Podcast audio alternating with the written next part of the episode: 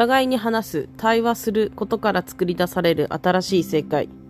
いつもコラムをご覧いただきましてありがとうございます。2020年最後のコラムとなりました。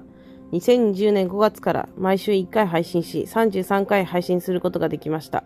いつもサムネイルを作ってくれるメンバーがいるのですが、どんなサムネイルになるのかなと待っている時間が好きです。このコラムの最後に年内最後のイベントの企画も紹介しておりますので、ぜひご覧いただけますと幸いです。さて、先日 NPO 法人デュエルのオープンフォーラムで登壇されていた歌川先生と長岡先生が、ナラティブアプローチの重要性についてお話しされていました。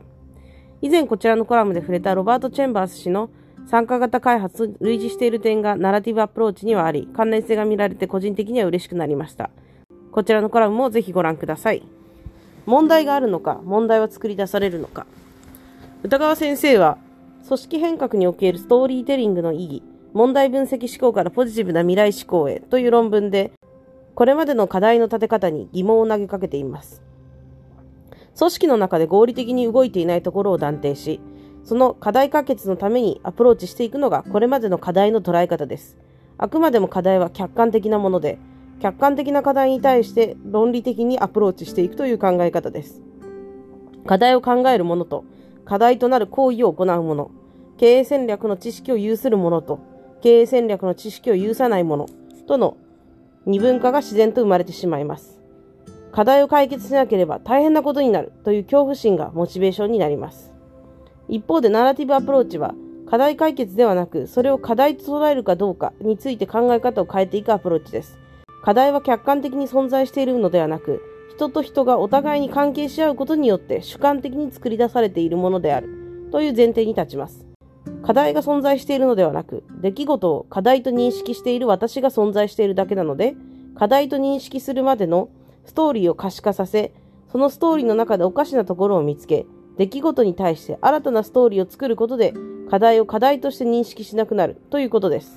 前向きな未来を目指して、出来事に対して新しいストーリーを作り続けていくアプローチです。対話から生まれる新しい物語。頭が混乱する文章になってしまいましたが、東千鶴さん、一般社団法人ゲティンタッチ代表が分かりやすくカジュアルで馴染みやすい混ぜこぜという言葉で同じことをお話しされていました。まずはいろんな人が一緒にいる空間を作ることが重要。でも一緒にいるだけではダメで、お互い理解し合おうとし、お互いがケアし合おうとすることが大切。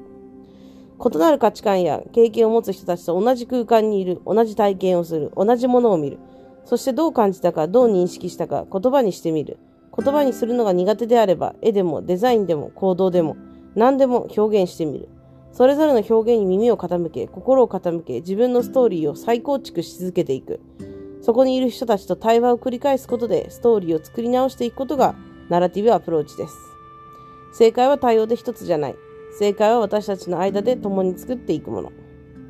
最後にお知らせが2つ。お知らせ1。2020年のコラムは意図せず若干硬い内容も多々あったかと思います。2021年は多様な表現も見せていけたらいいなと思っています。いきなり誰かが絵を描くなんてことはないと思いますが、引き続きどうぞよろしくお願いします。